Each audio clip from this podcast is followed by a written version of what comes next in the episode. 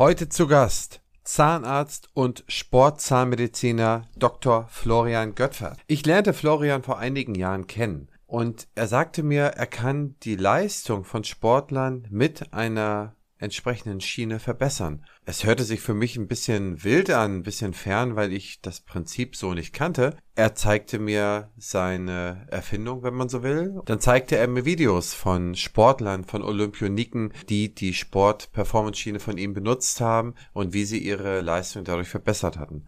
Ich fand das sehr spannend, arbeitete mich ins Thema ein, lernte Florian besser kennen und heute ist er zu Gast und erzählt mir von seinem Werdegang und wie er die Sportzahnmedizin in Zukunft sieht. Viel Spaß beim Zuhören. Herzlich willkommen beim Praxisflüsterer Podcast Staffel 3 Youngstars. Ich porträtiere Wissenschaftler, Gründer, Zahnärzte, die ihren Fußabdruck hinterlassen haben und von denen wir in Zukunft noch eine ganze Menge hören werden. Partner dieser Staffel ist die BFS, Hallo Florian, ich freue mich, dass du mein heutiger Gast bist. Erzähl mal von dir. Wer bist du? Wo kommst du her? Ja, Christian, vielen Dank. Ich habe mich auch sehr gefreut auf den heutigen Podcast. Ich freue mich auch immer, dich zu sehen und ich darf dich ja sehen. Die anderen hören mich ja nur. Äh, ja, wer bin ich? Florian Göttfert ist mein Name. Ich bin äh, Zahnarzt in Nürnberg. Ja, bin nicht wirklich weit gekommen. Wie gesagt, ich praktiziere in Nürnberg, bin geboren in Erlangen, äh, bin dort zur Schule gegangen, habe da auch studiert. Also ich war quasi ein richtiger Weltenbummler in der Vergangenheit und habe dann ge mal gemeint, ich muss in die große, weite Welt hinaus. War dann drei Monate in der Zahnarztpraxis, wo ich dann sehr schnell merken durfte, das ist nicht das, ähm, was ich mir so vorstelle für meine berufliche Zukunft und bin dann wieder back to the roots in die Heimat und ja, bin in Nürnberg dann hängen geblieben. Ja, bin seitdem äh, in der Praxis Edel und Weiß, auch schon seit längerem dort Praxispartner. Äh, bin da sehr glücklich und ja, kann da das machen, zahnmedizinisch, fachlich, was ich mir immer gewünscht habe und freue mich auf die nächsten zahnmedizinischen Jahre, wenn es da nur um das Thema Beruf geht. Ja, cool, Florian. Aber warum hast du dich denn, wenn ich jetzt mal kurz äh, vorher nochmal eintauche, überhaupt dazu entschieden, Zahnarzt zu werden? Ich meine, du hättest ja, was, was könnte man noch alles in Nürnberg werden, wenn man von dort kommt? Also erzähl mal, wie ist das gekommen? Ja, tatsächlich ist, sind die beruflichen Strukturen gerade in meiner Geburtsstadt Erlangen eigentlich sehr vorgegeben. Ja, da gibt's Siemens und Uni. Tatsächlich komme ich aber aus einer Medizinerfamilie. Also mein, mein Vater ist orthopädisch Sportmediziner, meine Mutter hat ein Physiotherapiezentrum. Ja, da war es für mich irgendwie was für mich immer klar. Ich möchte was Soziales mit, äh, mit Menschen machen. Was mir aber auch klar war, ist, dass ich jetzt nicht der ideale Angestellte vielleicht bin. Und da war es für mich auch äh, so, dass ich von vornherein wusste, ich muss die Möglichkeit haben, auch irgendwie mein eigener Chef zu sein, auch wenn ich jetzt einer von drei bin im großen Konsortium. Aber dennoch äh, brauche ich da meine Entfaltungsfreiheit. Und ja, dann war das schon mal klar, dass ich irgendwie Richtung einer eigenen Praxis mal tendiere. Dann äh, war natürlich noch die Frage, wenn du aus einer Medizinerfamilie kommst, möchtest du in die Richtung Sportmedizin gehen? Äh, glücklicherweise überschneidet sich, und ich, vielleicht kommen wir später noch darauf, irgendwie mein aktueller Fachbereich auch mit dem von der Orthopädie und Sportmedizin. Ähm, und dann war es aber irgendwie so, dass dieses ganze Thema in der Medizin äh, wirklich so ein langwieriger, langfristiger Werdegang ist, der äh, vielleicht aktuell auch ein bisschen zu anstrengend ist für die Mediziner, bis man wirklich äh, da sagt, man kann jetzt in die eigene Praxis gehen. Und die Kombination mit äh, ja, gewissen handwerklichen Fähigkeiten, die ich mir jetzt nicht abspreche, waren dann einfach so, dass ich gesagt habe, okay, Zahnmedizin kann das sein. Das kristallisiert sich natürlich dann raus, wenn man es dann wirklich macht. Ähm, erstmal im Studium und dann praktiziert, aber äh, rückblickend ja, kann ich mit gutem Gewissen sagen, dass es genau die richtige Entscheidung war.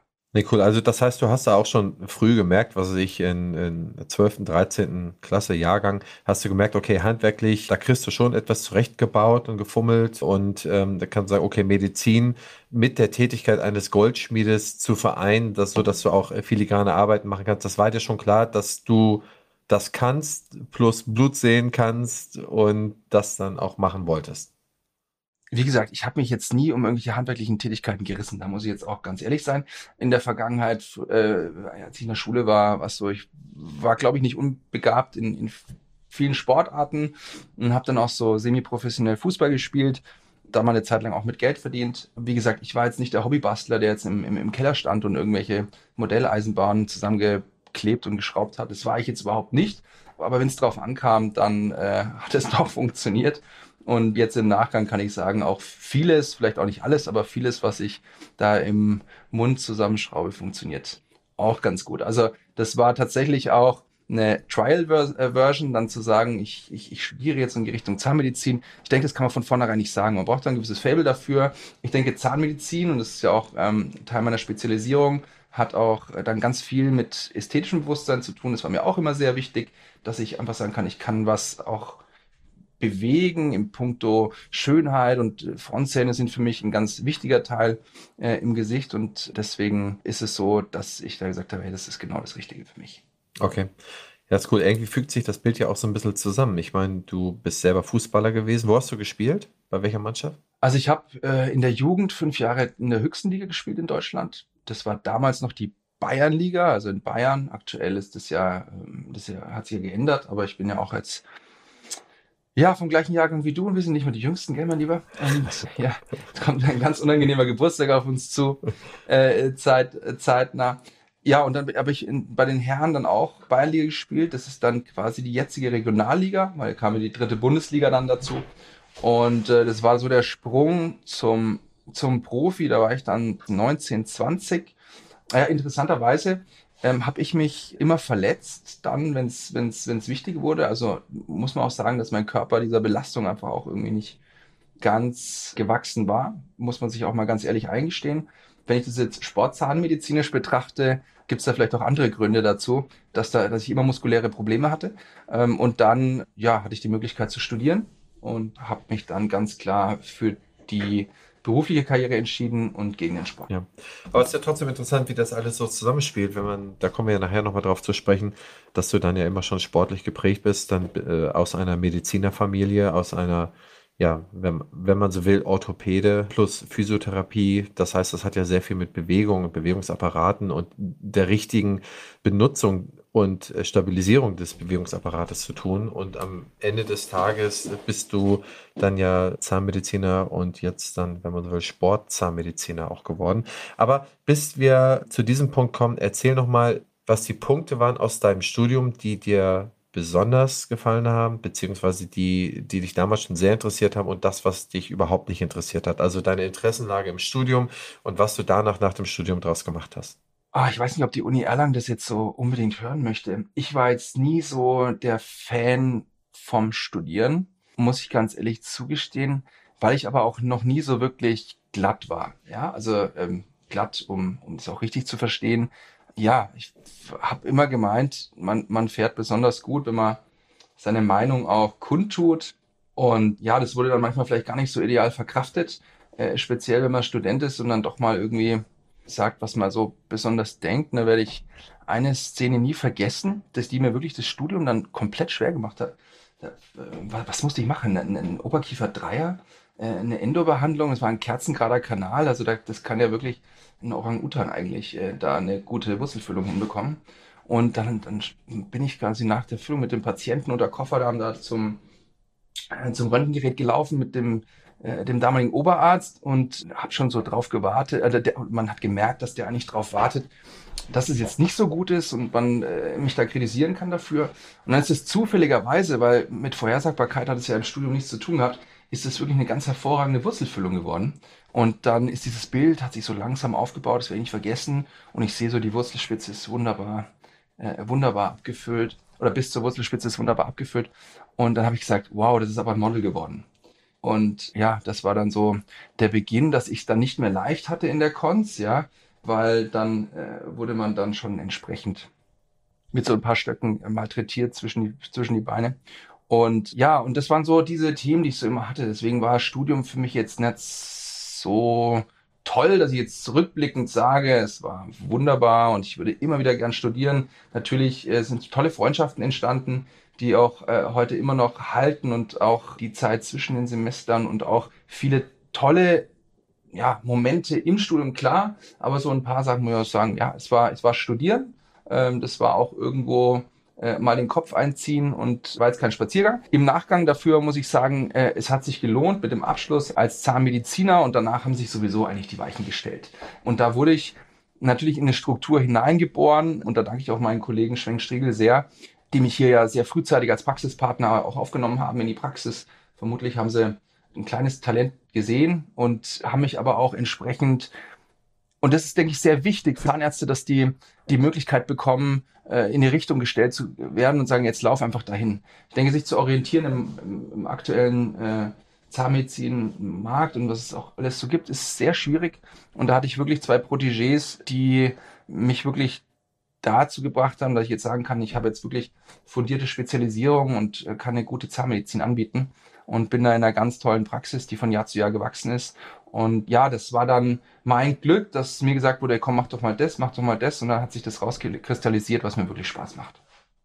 Das heißt, also du warst mit deinem, deinem Studium dann fertig, dann bist du dann irgendwann in der, in der Praxis angefangen. Aber wie kam denn dann deine jetzige Spezialisierung zum Sportzahnmediziner zustande? Ich meine, soweit ich weiß, gab es so eine Spezialisierung ja zu dem damaligen Zeitpunkt noch gar nicht. Also das heißt, es war ja ein Fachgebiet oder ist ein Fachgebiet, was auch jetzt noch extrem neu ist. Und zu der damaligen Zeit war das ja schon eine Begriffsbildung per se. Das heißt, was hat dich dazu bewegt oder was hat, waren das immer die losen Enden, die du dann äh, gegeben hast, die du dann zusammengefügt hast? Also auch mit deiner, ja, ich sag mal so, Leistungssportlerkarriere und deinen Eltern im Hintergrund oder was hat dich dann dazu geführt, dass du sagst, okay, ich möchte einfach die Sportler da besser machen, ich möchte denen helfen und ich glaube, das kriege ich über die Mundkiefer-Gesichtsstellung, kriege ich das gut hin.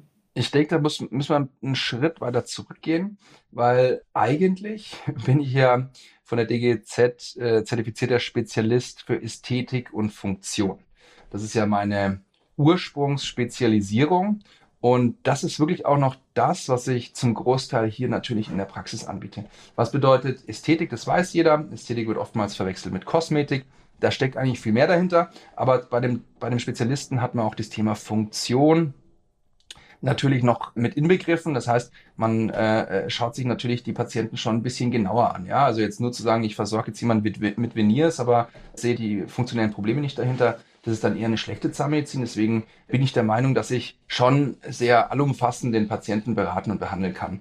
Und äh, was schon Beginn meiner, meiner Tätigkeit in der Praxis hier vorgeherrscht hat, war einfach die Betreuung einer, einer Eishockey-Profimannschaft. Der Thomas Sabo Ice Tigers damals einer DEL-Mannschaft. Und da ist natürlich, waren immer Sportler in der Praxis. Die muss man natürlich betreuen. Jetzt weiß man im Eishockey und es denkt ja immer noch jeder bei Sportzahnmedizin, dass das irgendwie ausgeschlagene Zähne wären oder irgendwelche äh, Traumabehandlungen. Und sicherlich ist es ein ganz wichtiger Bestandteil der, äh, der Sportzahnmedizin, die der Professor Krastl auch im Curriculum der DGSZM, der Deutschen Gesellschaft für Sportzahnmedizin, wahnsinnig toll an dem Wochenende einem beibringt. Aber bei mir war immer das Thema so, kann ich neben einer Repositionierung und Schienung von Zähnen und Aufbau und dann ästhetischen Endversorgung was bewegen? Ja, und das Bewegen, also für den Sportler an sich.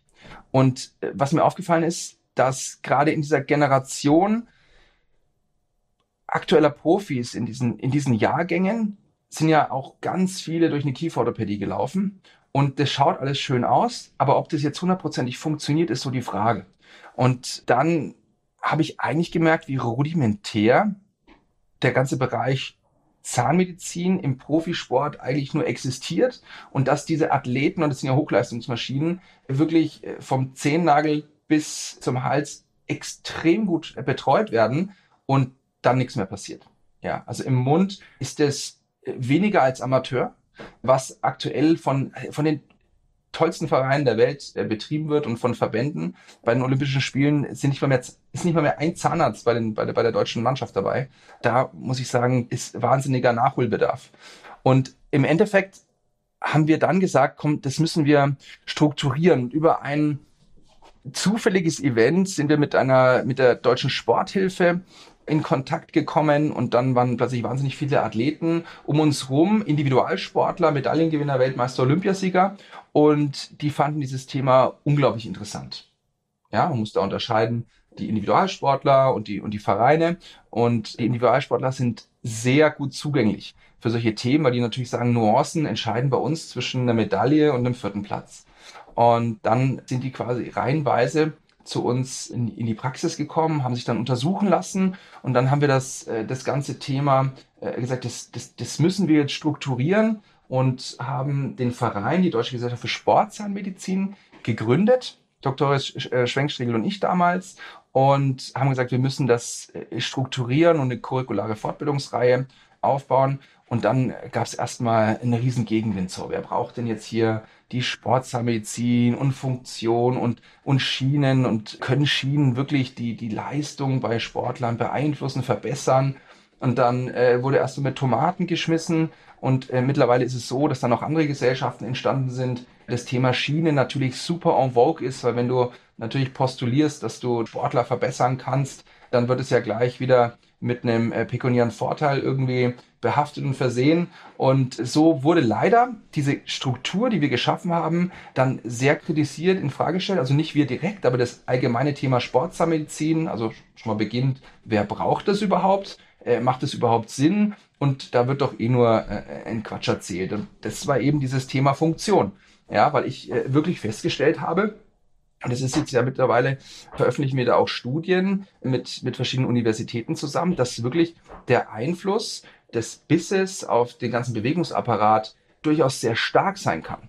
Jetzt wäre natürlich der Fehler zu postulieren und zu sagen, wir verbessern die Leistung vom Sportler, weil ich könnte nie sagen, äh, ich mache jetzt einem Profifußballer im Stürmer eine Schiene im Mund und plötzlich köpft er mehr Tore oder so. Das ist ja, das ist ja an den Haaren herbeigezogen. Aber ich kann definitiv und sehr äh, souverän behaupten, dass ich die Körperposition, wenn ich quasi meine Einlage, also meine Schiene im Mund mache und auch das versehe mit der, mit der Körperstatik der aufsteigenden Kette, also mit Einlagen zum Beispiel, wenn man das kombiniert, dass man definitiv die Körperstellung, Position des Sportlers so optimieren kann, dass der dann seine bestmögliche Leistung abrufen kann. Und das kann ich versprechen. Ich kann eventuell dann sogar versprechen, mit diesen Themen der Sportler sich weniger verletzt. Das ist durchaus möglich. Das ist ja auch irgendwie logisch, schwer zu messen natürlich, aber irgendwo ist es logisch. Und damit schafft man natürlich einen Mehrwert für den Sportler. Ja, das wurde jetzt dann x-mal kopiert, dieses Thema. Und ich war auch nie darauf aus, irgendwie da jetzt irgendwie einen finanziellen Vorteil rauszuziehen aus dem ganzen Thema und habe dann auch jetzt mir nicht da wirklich äh, Gedanken gemacht, wie man das jetzt da manifestieren kann. Wir versuchen Strukturen vorzugeben in der DGSZM und äh, haben dann einen sehr hohen Andrang. Also so Nische ist das eigentlich gar nicht mehr. Ich glaube, es wurde über weniger in, in den letzten Jahren mehr gesprochen als über das Thema Sportzahnmedizin, natürlich in beiden Richtungen, ja, weil es ein sehr progressives Thema natürlich ist. Und ja, hinter den Kulissen ist da auch sehr viel passiert. Also wir haben dann auch sehr schnell international Anschluss gefunden, auch an äh, etablierte Gesellschaften wie äh, Amerika zum Beispiel. Da gibt's die Association for Sports Dentistry, die Academy for Sports Dentistry, die äh, in Amerika, die schon sehr lange existiert, ich glaube 40 Jahre schon. Und da ging es aber viel um das Thema Mundschutz und Trauma und Eishockey und NBA und so. Aber die sind uns von den Strukturen natürlich meilenweit voraus. Also wie quasi äh, Sportzahnmedizin etabliert ist im amerikanischen Profisport. Und ja, da waren wir auch mal in Amerika. Es wurde dann letzt, vorletztes Jahr, 2019, hatten wir im Dezember äh, auch ein Treffen in Paris mit quasi allen führenden Gesellschaften weltweit. Auch die Japaner sind sehr weit vorne. Ja, da hat sich eigentlich so ein tolles Wir-Gefühl und Strukturen entwickelt. Und da sind wir auch sehr froh, dass wir als DGSZM so intensiv dazu beitragen konnten, weil wir einfach große Erfolge mit diesem strukturierten Curriculum haben, das sich übrigens dann nicht über zwei Jahre zieht, sondern dass man mit vier Modulen plus einem Modul Abschlussprüfung dann auch mal zügig belegen kann und trotzdem intensiv weitergebildet ist, ja, im Bereich Sportsanmedizin. Interessant finde ich jetzt seinen Punkt von der amerikanischen Gesellschaft. Ihr wart dann da, ihr habt euch das angeschaut. Was ist denn bei den amerikanischen Sportlern oder Sportvereinen oder Individualsportlern? Was wird da aus Zahnarztsicht anders gemacht? Werden die früher abgeholt? Werden die früher schon in deren Strukturen mit aufgenommen, sodass sie besser betreut werden? Oder erzähl mal, ja, diese Atlantikbrücke, wie machen die das? Gut, Sportzahnmedizin, also keine Profimannschaft darf aufs Feld gehen, wenn kein Zahnarzt im, im Stadion ist, beispielsweise. Mhm. Also da ist das alles schon etabliert, wo sich ja deutsche Vereine und Verbände eigentlich noch dagegen gegen wehren. Und da muss man auch sagen, da ist Deutschland so typisch Deutschland, da möchte je, einem Zahnmediziner würde keiner im Team, sowohl im DOSB oder äh, in olympischen Gesellschaften, beziehungsweise auch in Vereinen, irgendeinen Platz streitig machen. Das Einzige, was natürlich ist, dass die Aufmerksamkeit ein bisschen anders ist und dass plötzlich Zahnmedizin wichtig ist und nicht nur ein OPG und eine Karies oder ein vereiterter Zahn, sondern man müsste einfach schaffen, dass man wirklich sagt, man integriert die Zahnärzte in Verbände. Da sind wir jetzt auch dabei, dass wir mit dem DFB natürlich schon im engen Kontakt sind, dass zumindest ein Zahnarzt abrufbereit ist. Aber das ist bei den Amerikanern natürlich schon viel früher passiert. Vielleicht hast du auch den Film gesehen, diesen Concussion-Film mit Will Smith, wo es darum geht, dass eben die Footballspieler quasi durch diese Zusammenstöße äh, im Kopf quasi öfters dann diese chronischen Probleme bekommen. Äh, Im Hirn, vielleicht hast du den gesehen, ein super interessanter Film. Auch den, den Arzt, diesen Pathologen, der das festgestellt hat, äh, mit diesen Hirnveränderungen, den habe ich durfte ich persönlich kennenlernen. Äh, und deswegen ist die Aufmerksamkeit einfach der Amerikaner für das Thema Sportzahnmedizin viel höher gewesen. Äh, hat nichts mit dem Funktionsthema zu tun gehabt.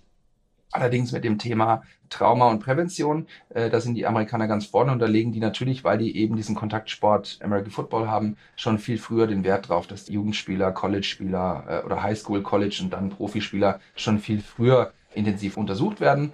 Und da ist Sportzahnmedizin auch gar nichts Neues. Äh, was Neues ist, und das freue ich mich, dass die Amerikaner den Spruch geprägt haben, Function is a German Problem, dass die über Funktion überhaupt nie nachgedacht haben. Und deswegen ist eigentlich der Bereich, den wir jetzt da einfach mal aufgerollt haben, auch so spannend und auch für die Amerikaner so spannend, weil man natürlich sagen kann, wenn man wirklich den Körper optimieren kann, was seine Position betrifft, dass man dann verletzungsprophylaktisch natürlich äh, und eventuell auch äh, leistungsmäßig einen großen Vorteil erzielen kann. Und da sind wir eigentlich sogar voraus. Also bei das Thema Strukturen und Trauma sind wir vielleicht ein bisschen zurück, aber anderen Themen sind wir voraus. Deswegen ergänzen wir uns da auch so gut und konnten da internationale Richtlinien denen gemeinsam erarbeiten. Verstehe ich das richtig, dass schon im College-Bereich die Zähne geschützt werden? Das heißt, die ähm, sorgen sich um den Schutz der Zähne und und das ist deren Prio 1, das heißt Funktion, habe ich verstanden, war nicht in deren Scope, aber dann war es die Reparatur wahrscheinlich, wenn mal wirklich was passiert, ist auch wahrscheinlich eine der Prioritäten. Oder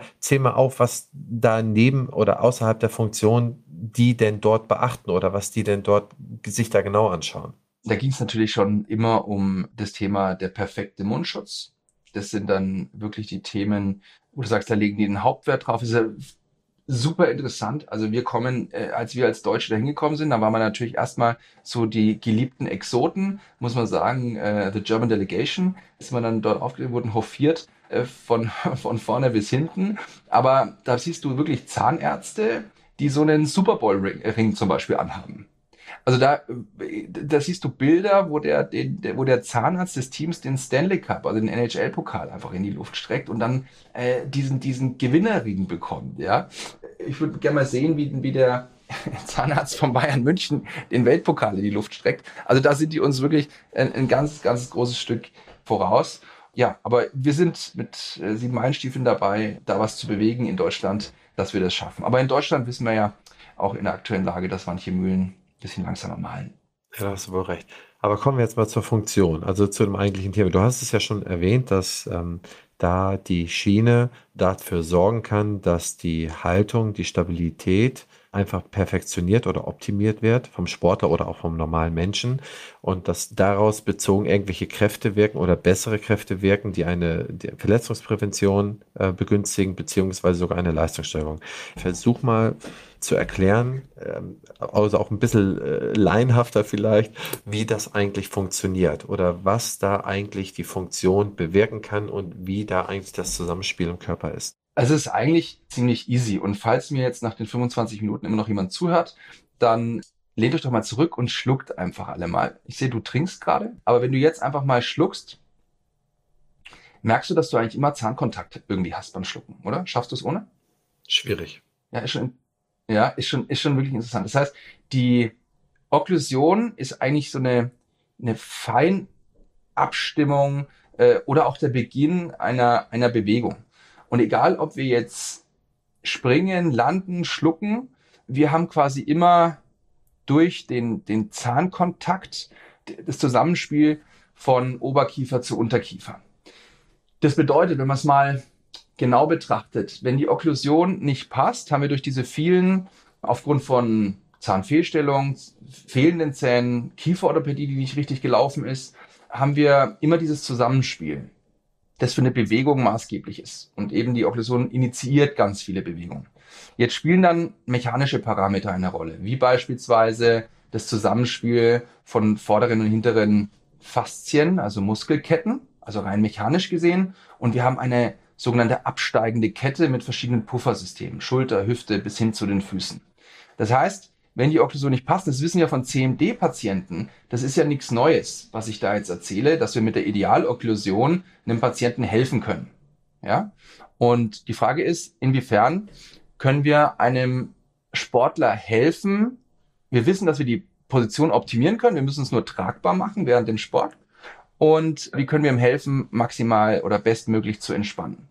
Die Sportschiene unterscheidet sich eigentlich zu 100 Prozent vom, vom Sinn her von der Nachtschiene. Weil nachts wollen wir mit einer entsprechenden Schiene, wie auch immer sie geartet ist, die meisten machen mischige Schienen, möchten wir durch eine statische Okklusion in Zentrik und eine gesteuerte Führung durch Front-Eckzähne, möchten wir quasi Maximalbelastungen aus äh, dem Stomatognathensystem nehmen. Ja, das ist ja der Sinn von der Nachtschiene und so wollen wir entspannen in mög möglichst idealer Kieferrelation. Bei der Sportschiene ist es genau anders. Wir wollen eigentlich, weil wir die Bewegung initiieren, A, stabilisieren, die, die Körperposition, wollen aber dann die maximale Kraft übertragen auf den Körper initiieren.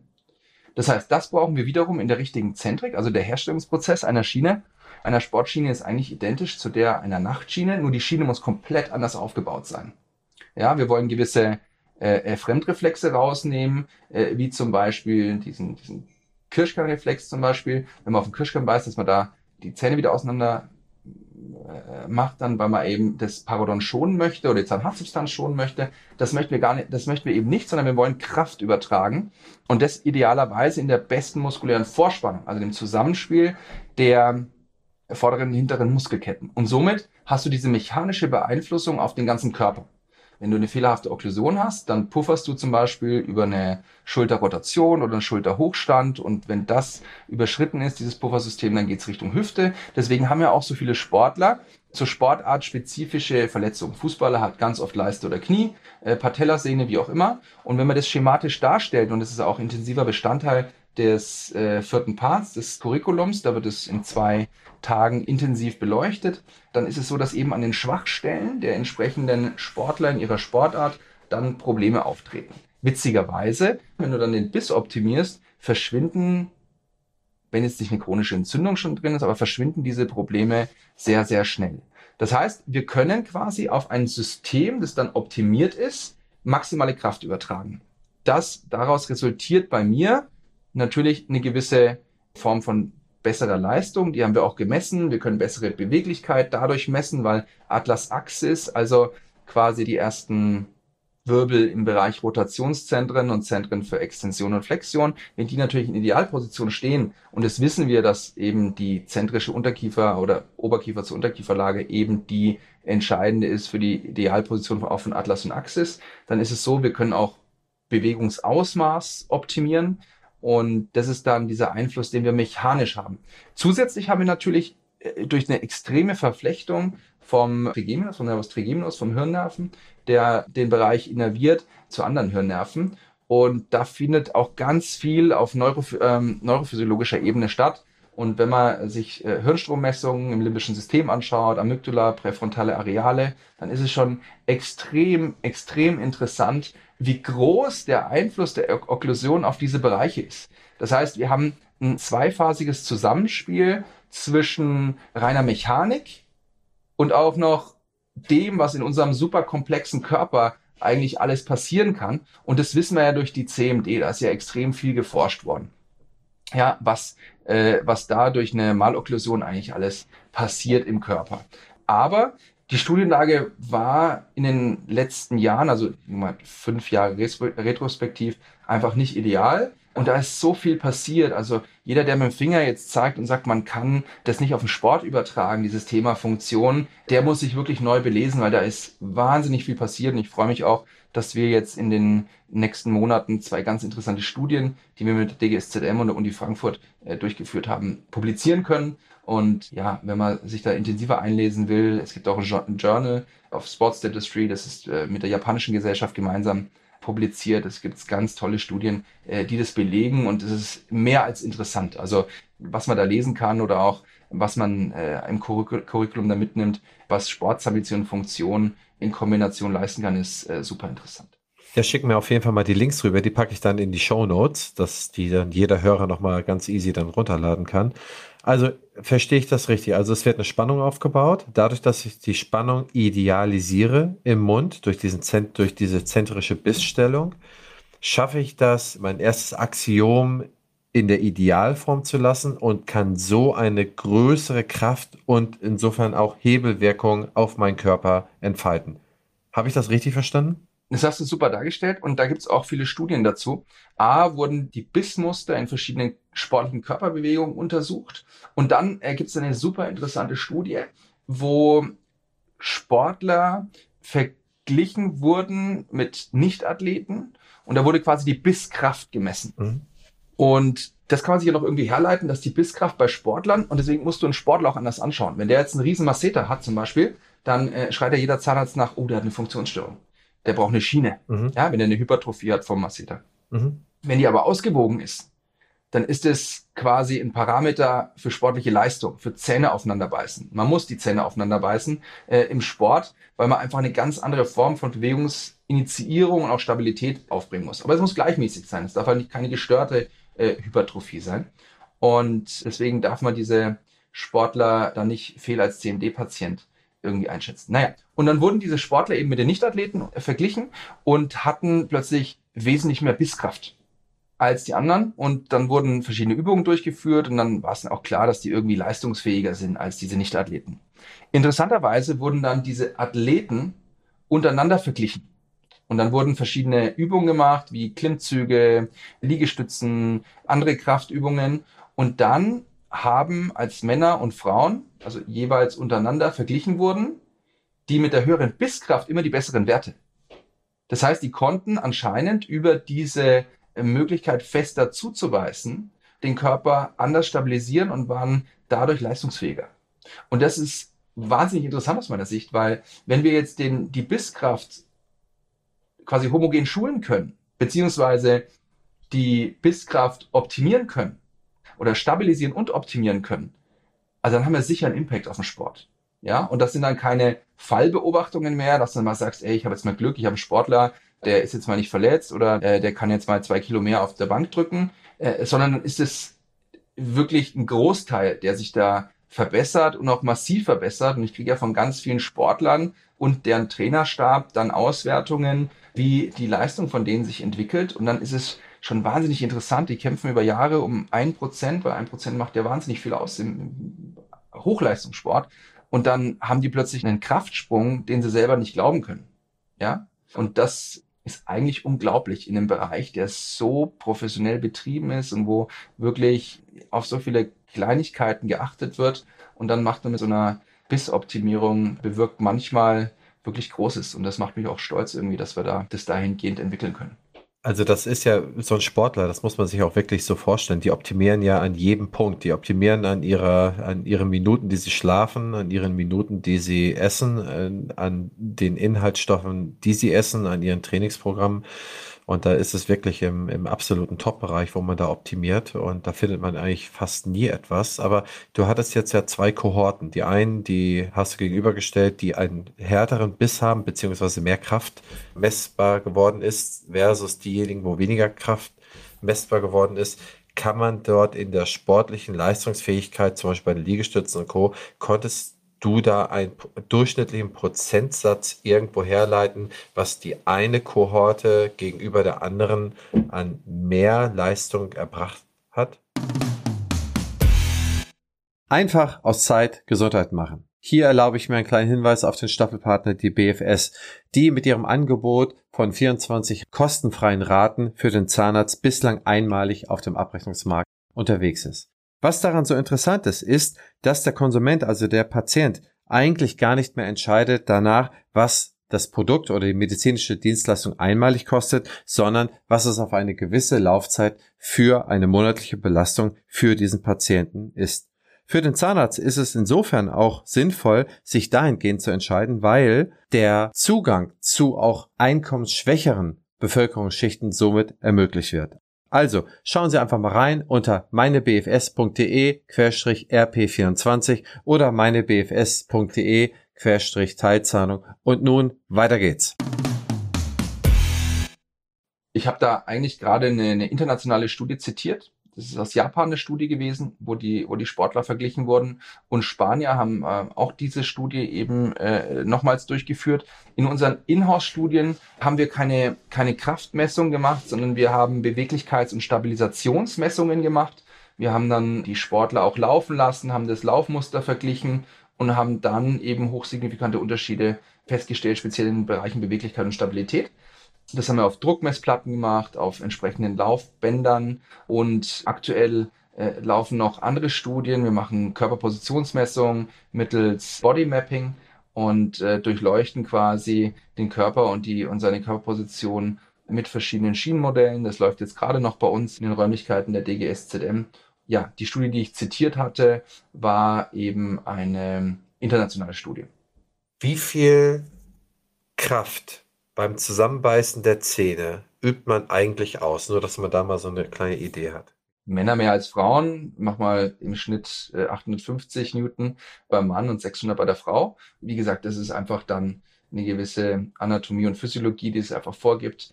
Aber wir müssen natürlich sagen, wenn wir das ins Verhältnis setzen, die Bisskraft und Leistung, dann lohnt es sich natürlich auch, diese Muskulatur irgendwie zu schulen und zu trainieren.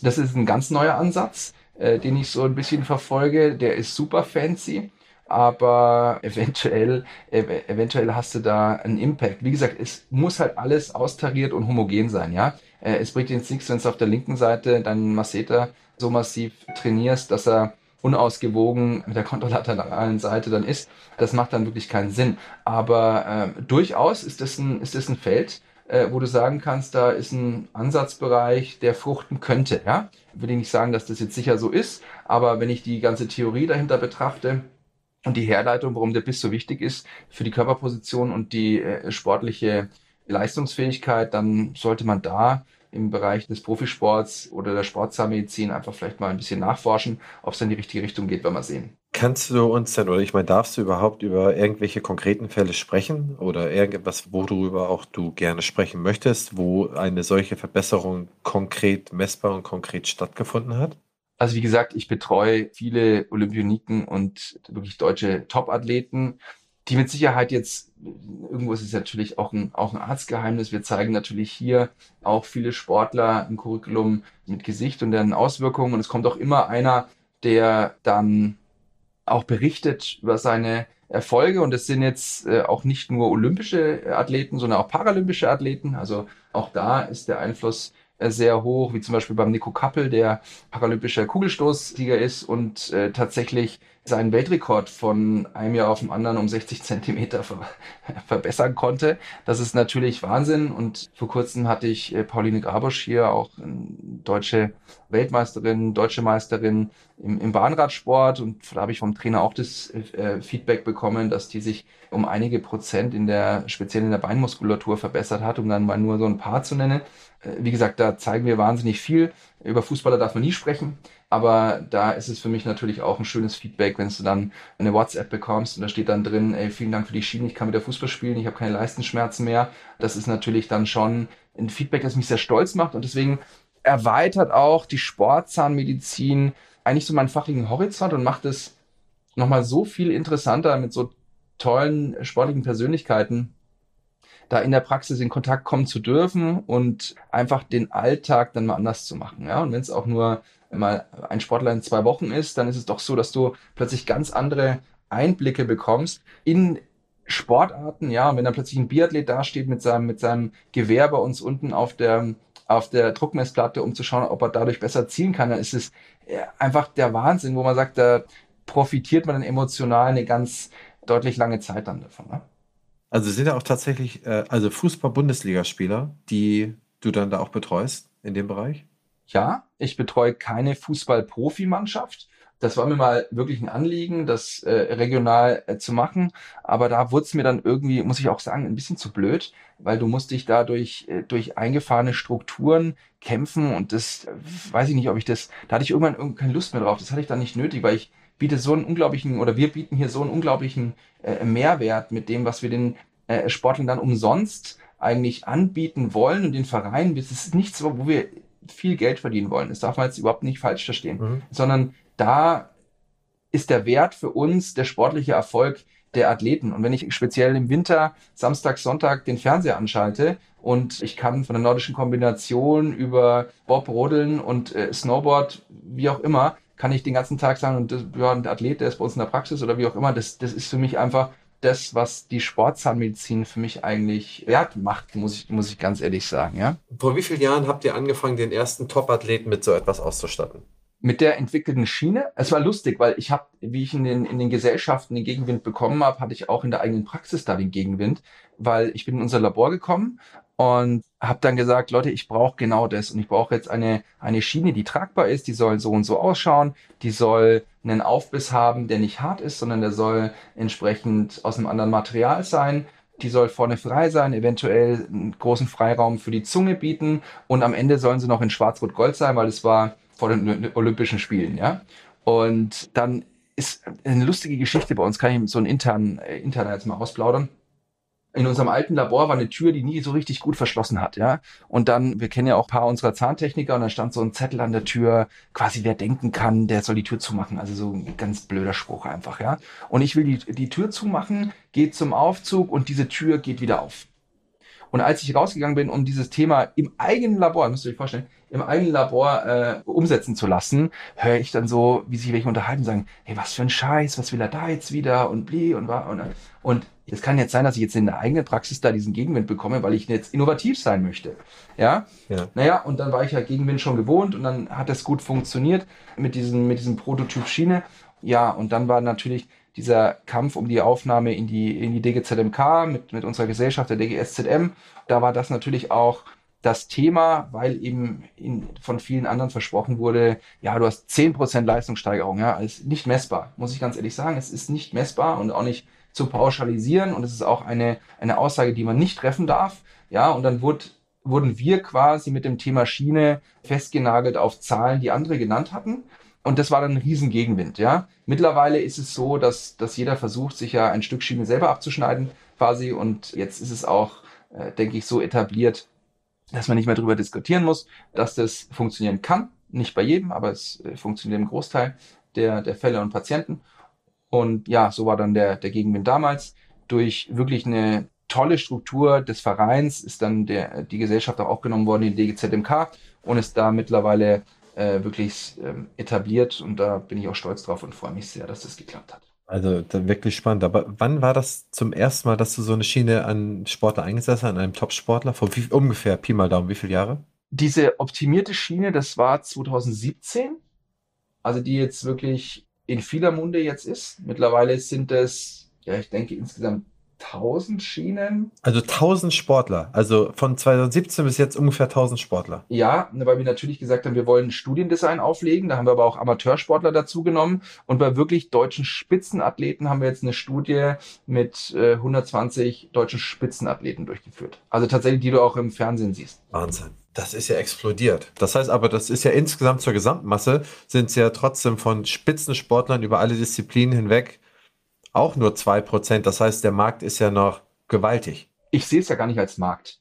Ich, ich sehe es ja so, also diese Sportler, die zu mir kommen, das sind meist Individualsportler und die suchen sich darin natürlich einen Vorteil. Deswegen sind die jetzt nicht so, dass die jetzt sagen, ey, das erzähle ich jetzt meinem, meinem, meinem Teammate irgendwie, weil der ist ja die Konkurrenz quasi im eigenen Haus. Mhm. Was wir ge geschaffen haben, ist ein Netzwerk, äh, das nennt sich sportzahnärzte.de. Das ist ein Netzwerk mit ausgebildeten Sportzahnärzten, weil so viele Sportler zu uns kamen, da habe ich gesagt, das ist für mich gar nicht so, ich finde es toll, aber nicht so gewünscht, dass ich jetzt jeden Sportler aus ganz Deutschland irgendwie betreue. Das wünschen sich vielleicht viele, aber wir haben natürlich da jetzt auch nicht diesen pekuniären Gedanken dahinter gehabt, sondern haben gesagt, okay, wie können wir den deutschen Profisport verbessern? Und dann haben wir gesagt, okay, wir bilden ein flächendeckendes Netzwerk aus an zertifizierten Zahnärzten und das nennt sich sportzahnärzte.de. Das heißt, wer möchte als zertifizierter Sportzahnarzt der DGSZM oder auch einer anderen etablierten Gesellschaft, der kann sich da listen lassen.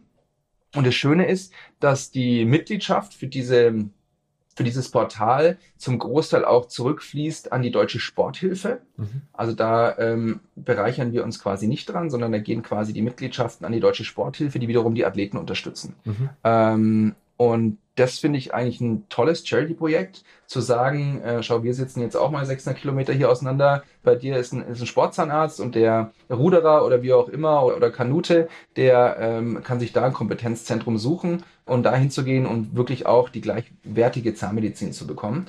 Und äh, das Schöne ist, dass eben die Sportler, also diese 4000 geförderten Athleten, der Deutschen Sporthilfe dort auch eine hochwertige Zahnmedizin bekommen für einen Kurs, der absolut angemessen ist und vielleicht mal nicht auf die letzte Zuzahlung abzielt quasi, um den finanziellen Vorteil für die entsprechende Praxis rauszuholen. Also da sehe ich viel Charity und Unterstützung mit dem Profisport.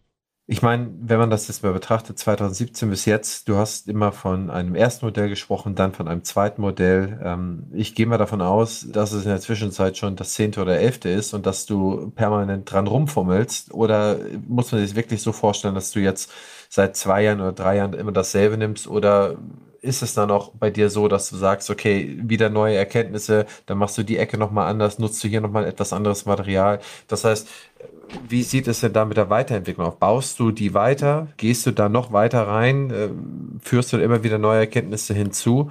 Oder wie muss man sich da so dein, dein Tag so ein bisschen als, als Tüftler vorstellen? Wenn ich jetzt ehrlich bin, war der erste Gedanke für die Schiene damals ziemlich gut. Das heißt, die Veränderungen, die sich äh, in, den, die in den letzten Jahren da erzielt wurden, die hängen ein bisschen von der Industrie auch ab, äh, wohingehend sich die Materialien auch entwickeln. Was ich festgestellt habe, ist eine große Vereinfachung des Herstellungsprozesses ist nicht immer vorteilhaft. Wie gesagt, es gibt einfach gewisse Parameter, die das Teil haben muss, die sich an die heutigen Materialien irgendwo auch orientieren müssen. Und äh, aktuell ist es eine gefräste Schiene. Die ist nicht tiefgezogen, sondern die ist gefräst, die ist relativ aufwendig hergestellt. Ich weiß nicht, was mit dem Thema Digitaldruck in den nächsten Jahren passiert, wie gut die Materialien werden, aber das wird den ganzen Prozess deutlich vereinfachen. Und da sind wir natürlich auch am Tüfteln, so schön wie du sagst, dass wir da ein Modell entwickeln, das qualitativ gleichwertig oder besser ist, aber nicht mehr diesen großen Produktionsaufwand natürlich hat. Oh Mann. Und wenn man jetzt auch noch dazu führt, dass du ja auch in den Tests oder dass du ja auch einer Hypothese folgst, dass du sagst, okay, wenn ich mehr Kraft äh, im Mundraum entwickeln kann, in der Okklusion sozusagen, ähm, dann kann das ja auch nochmal dazu führen, dass mit anderen Materialien oder mit noch einem anderen Biss dann auch insgesamt noch mehr Hebel auf das Gesamtsystem entstehen kann. Das heißt, man kann ja auch da fast nur sagen, wenn man sagt, es ist bei vielleicht ein, zwei Prozent aller Sportler eingesetzt, also es kann ja nicht mehr sein, vielleicht auch nur ein halbes Prozent, dass es da ja noch ein gewaltiges Entwicklungspotenzial dahingehend gibt, a, das auch nochmal in die Hypothesen, die es ja vielleicht auch noch weltweit von anderen gibt, hinzuentwickeln ähm, und dann aus diesen Studiendaten, wenn es dann mal mehr Sportler benutzen, auch nochmal neue Erkenntnisse abzuleiten. Das heißt, ich sehe das jetzt von außen betrachtet eigentlich so, dass man immer noch da ganz am Anfang steht in der ganzen Thematik. Oder sehe ich das aus deinen Augen komplett falsch? Ja, natürlich. Wir sind jetzt ja keine über Jahrzehnte etablierte Gesellschaft. Der Verein ist fünf Jahre alt, die Gesellschaft gibt es schon länger, aber der Verein ist fünf Jahre alt. Und in, in Zukunft hat natürlich dieses ganze, dieser ganze Fachbereich, der so stiefmütterlich oder äh, behandelt wurde, einfach ein wahnsinniges Entfaltungspotenzial. Das macht man jetzt nicht als Einzelkämpfer, nur in Nürnberg, sondern äh, da ist ja auch jeder Kollege willkommen, wirklich zu sagen, ich engagiere mich auch in der Gesellschaft. Wir sind eine sehr moderne Gesellschaft, ja, wo äh, wirklich Platz für engagierte Kollegen ist. Das muss ich sagen, da freue ich mich auch sehr drüber. International klar, die deutschen Verbände sollten ein bisschen, ein bisschen offener werden für dieses Thema, weil es einfach nicht den Zahnärzten was bringt, sondern am Ende den Athleten. Mhm. Ja, der Leistung, den Medaillen eventuell, die die Athleten erzielen bei internationalen Wettkämpfen und da ist ein wahnsinniges Entfaltungspotenzial in den nächsten Jahren, äh, denke ich, zu erwarten. Wir geben unser Bestes dafür, dass wir natürlich unsere Gesellschaft, die DGSZM, da entsprechend weiter positionieren und äh, dafür kämpfen, auch internationale äh, Struktur, Strukturen zu generieren. Ähm, aber das Potenzial ist riesig. Ja, ich freue mich da total drauf, weil in dem Bereich kann man wirklich auch was bewegen. Wir haben ja äh, in, in vielen anderen Bereichen sind ja wirklich äh, tolle Gesellschaften entstanden, aber Sportzahnmedizin hat einfach ein Riesenpotenzial noch für die Zukunft. Ja. Florian, also hat mir wahnsinnig Spaß gemacht. Richtig cool, was du hier alles erzählst und was man eigentlich da auch in der Zukunft noch alles machen kann, wohin sich das alles noch entwickeln kann. Ähm, Ich würde dir jetzt zum Abschluss nochmal zehn Schnellfragen stellen und dann zur Schlussformel übergehen und mich dann herzlich bedanken für deine Zeit, die du jetzt für mich rausgefräst hast und in dem Kontext zu bleiben. Was auch schon wieder schön war mit dir, äh, das muss ich sagen, äh, ich konnte deine Gedanken sehen und irgendwie spüren, dass du gesagt hast, äh, welche Materialien könnten da jetzt denn für den, für den Biss zuträglich sein, für diese Bisskraft und die Fähigkeit. Aber schön, dass du mitdenkst, du bist herzlich willkommen bei uns in der Gesellschaft, natürlich auch und ich, ich kenne dich ja als starkes Dentalbrain und äh, schätze dich da ja sehr. Deswegen engagiere dich doch gern für uns. Florian, ich will eigentlich nur das Interview schnell beenden, weil ich ein paar Gedanken habe, die ich ah, ja, unterschreiben ja, ja, muss. Ist klar, ist klar, ist klar. Okay. Also ich muss dazu, ich muss dazu aber auch mal sagen, ich, Florian und ich kennen uns schon sehr lange und Florian hat mir auf seinem Handy immer die Videos gezeigt. Deswegen bin ich auch auf Florian gekommen, dass ich mit ihm sprechen wollte. Es ist ja nicht so, dass, dass das jeder in Deutschland weiß. Ich würde sagen, es weiß so gut wie keiner, aber ich habe bei ihm auf dem Handy Videos gesehen von den Sportlern, wie die ihre Stellung verbessert haben, wie die ihren Kopf auf einmal ganz anders drehen konnten, nachdem sie die Schiene benutzt haben oder auch signifikante äh, Kräftesteigerung haben. Also ich habe selber gesehen, ich weiß nur, dass Florian da auch nicht so drüber sprechen darf, weil das natürlich auch einer gewissen Verträglichkeit bedarf. Aber äh, es hat mich fasziniert, das immer wieder zu sehen und ich weiß, dass du ja auch da kräftig dran tüftelst und dann auch gern dein eigenes Licht unterm Scheffel stellst. Aber Florian, gestatte mir zehn Schnellfragen und dann kommen wir zur Schlussformel, okay? Ja, okay, ich bin gespannt. Super. Recherche, Bibliothek oder Internet? Ganz sicher Internet. Anlage, Sparbuch oder Aktie? Aktie. Hast du einen Aktientipp? Unbedingt nicht. Hier. Aktuell ist super schwierig, deswegen habe ich auch gestruggelt bei der Frage davor, weil äh, alles unvorhersagbar. Ja. Fortbewegung fern, Zug oder Flieger? Flieger. Fortbewegung nah, Fahrrad oder E-Roller? Wenn E-Bike unter Fahrrad fällt, dann nehme ich doch das Fahrrad. Wohnen, Stadt oder Land? Stadt als Land gibt's nicht, aber dann Stadt. Äh, Urlaub, Küste oder Berge? Sommer, Küste. Okay. Winter, Berge, ne? Samstagabend, Netflix oder ARD und ZDF? Ja, nachdem es Wetten das ja nicht mehr gibt, machen wir aktuell Netflix. Ja, sehr gut. Hast du deine Lieblingsserie? Äh, ich habe da wirklich viel geschaut. Gerade schaue ich eine Uralt-Serie, und zwar 24, die kennt ja jeder irgendwie. Äh, habe aber sonst wirklich mir die, äh, ich habe auch gern Suits geschaut, ja, oder ich kann auch mal Fancy und ich habe hab auch Game of Thrones geliebt, ja, muss ich sagen. Also ich bin da sehr offen für verschiedenste Arten von Serien. Aber auch sowas wie Queen's Gambit oder ähm, ja, Haus das des ich Geldes? Oder das habe ich, ja. das hab ich gern geschaut, Haus des Geldes auch. Ja. Ähm, ich, ihr merkt, ich habe auch Zeit, mal zwischen 23 und 24 irgendwie eine Serie anzuschauen, wenn die Kinder dann im Bett liegen. Ja. Kino, Action oder Drama? Action. Einkauf, Amazon oder vor Ort? Vor Ort. Fortbildung, online oder persönlich? Persönlich. Florian, wenn du jetzt noch mal ein paar Jahre jünger wärst und wir haben ja schon festgestellt, wir sind ein Jahrgang, wir liegen elf Tage vom Geburtstag auseinander, also eigentlich ähm, brauchen wir gar nicht so lange zurückzuschauen, hoffe ich immer. Was würdest du denn jetzt einen äh, jungen Kollegen oder jungen Kollegin, die kurz vor der Niederlassung steht, was würdest du dem oder derjenigen für einen Tipp mitgeben? Natürlich muss man sich da ein bisschen selbst reflektieren. Aktuell ist ja die Lage so, dass viele äh, Richtung Angestelltenverhältnis gehen. Es ist auch nicht mehr so einfach, weil ich denke, eine hochwertige Zahnmedizin, wenn du eine Praxis so ausstatten möchtest, kostet es richtig viel Geld. Vielleicht würde ich mir als junger Zahnarzt versuchen, ich kann nur sagen, dass meine Entscheidung für mich die richtige war. Und ich bin in eine Struktur gekommen, wo ich einfach die, ich würde eher die persönliche Basis zu meinen Kollegen wählen als die fachliche Basis, weil man sich dauerhaft in der, in der Gemeinschaftspraxis einfach verstehen muss und das ist die Basis jeder äh, äh guten Zusammenarbeit. Weil am Ende wenn du, wenn du anfängst, 50 Euro von links auf rechts zu drehen, dann wirst du nicht äh, glücklich in der Praxispartnerschaft. Jedenfalls ist jeder, äh, muss jeder sich selbst reflektieren, ob er der Einzelkämpfer ist oder der Teamplayer. Das ist die, die Grundsatzentscheidung. Und dann würde ich sagen, ich, du musst dich mit einer gewissen Philosophie von Zahnmedizin auseinandersetzen und sagen, wer bin ich?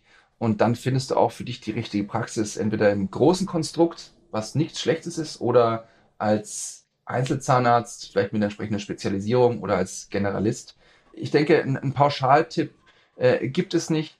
Ich persönlich kann nur für mich sagen, dass ich die Entscheidung, wie ich sie getroffen habe, immer wieder wählen würde. Mensch, Florian, dann danke ich dir für deine Zeit. Ich hoffe, dass du ein sportliches, tolles, angenehmes, gesundes und freudvolles Jahr hast. Und ja, ich freue mich auf jeden Fall, dich mal schnellstmöglich wiederzusehen. Ja, leider sind wir so weit auseinander. Ich freue mich auch. Wir versuchen es einfach. Ja, wir schaffen es ja immer mal wieder irgendwie. Wir versuchen es. Alles klar. Florian, mach's gut. Wir hören uns. Ciao. Ciao, ciao.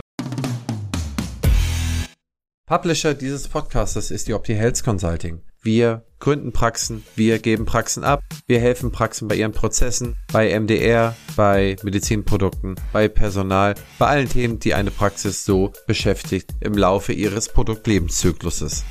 Abonnieren Sie unseren Newsletter, abonnieren Sie unseren Podcast, damit Sie keine Folge mehr verpassen. Bis dahin, Ihr Christian Henrizi.